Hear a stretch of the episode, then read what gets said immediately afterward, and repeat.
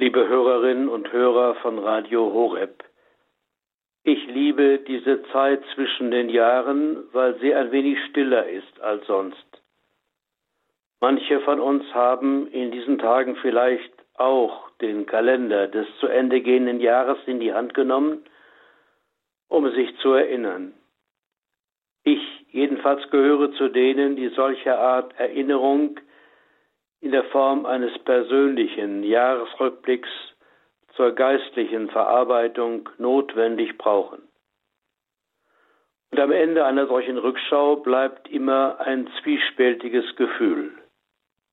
Einmal Dankbarkeit, dass man selbst vor Unheil und Unglück bewahrt wurde und dass Gott sei Dank manches durch Gottes Hilfe gelungen ist.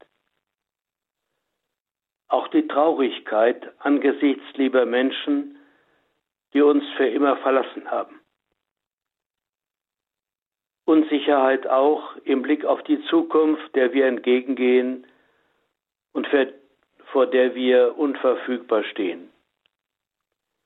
Zu Recht werden wir also still in diesen Stunden und nachdenklich, denn wir kennen ja nicht jene Stunde, in der der Herr kommt, so wie es im Gleichnis von den fünf törichten und den fünf klugen Jungfrauen im 25. Kapitel des Matthäus-Evangeliums heißt.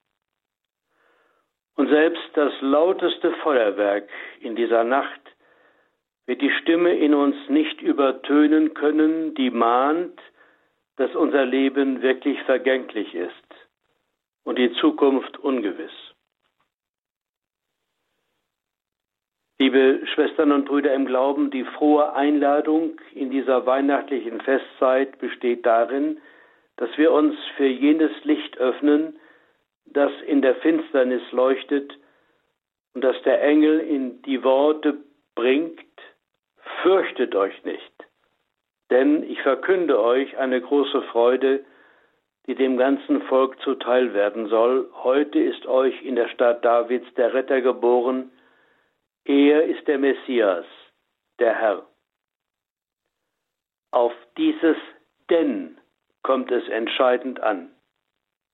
Das fürchtet euch nicht, einfach so ist sinnlos, wenn es keinen Grund hat. Erst dieser Grund, sich nicht zu fürchten, macht Weihnachten zum Licht in der Nacht zur Perspektive gegen alle Angst und Depression. Mit dem Gott der Nähe schwindet auch in schwierigen Momenten und Krisenzeichen unseres Lebens der Horizont der Hoffnung nicht, weil er in unsere Menschheit eingetreten ist und uns unter allen Umständen begleitet. Darum sind wir nicht allein.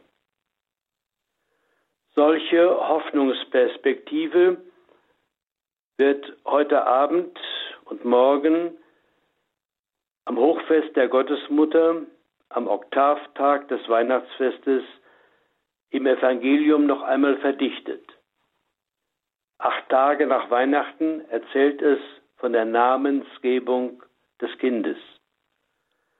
Es gehört zu den Erfahrungen der Gottesmutter, dass ihr Sohn seinen Namen aus dem Mund des Engels, der ihr seine Geburt vorbereitete und ankündigte, bereits erhalten hat, nämlich Jesus. Nun sorgt Maria dafür, dass ihr Kind auch tatsächlich so genannt wird. Die Erlebnisse in der Vergangenheit laufen also in die Zukunft hinein.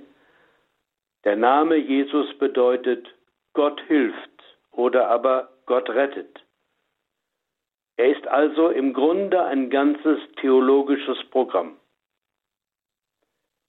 Dieser Zusage entspricht die alttestamentliche Lesung, die wir hören werden, die auch der aaronitische Segen heißt. Der Herr segne dich und behüte dich, der Herr lasse sein Angesicht über dich leuchten und sei dir gnädig. Der Herr wende sein Angesicht dir zu und schenke dir Heil. Der uralte Segenstext weist auf Entscheidendes hin. Im Segen berührt uns Gott ganz intensiv. Und wir dürfen wissen, dass wir nicht der Unberechenbarkeit eines blinden Schicksals ausgeliefert sind, sondern uns der liebenden Fürsorge Gottes anvertrauen können. Er, der sich uns wie ein guter Vater und wie eine gute Mutter zuneigt, was auch geschehen mag, und sei es Tod, wir sind eben nicht allein.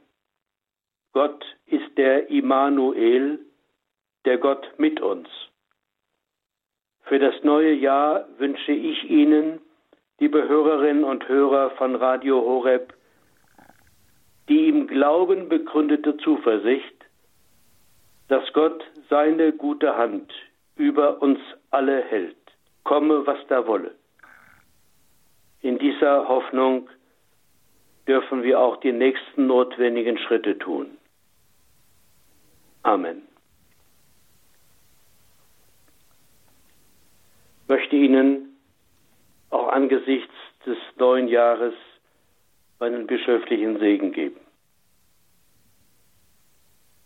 Der Herr sei mit euch. Und mit deinem Geiste. Der Name des Herrn sei gepriesen. Von nun an bis in Ewigkeit. Unsere Hilfe ist im Namen des Herrn, der Himmel und Erde erschaffen hat. Es begleite, segne und leite euch der dreieine Gott, der Vater und der Sohn und der Heilige Geist. Amen.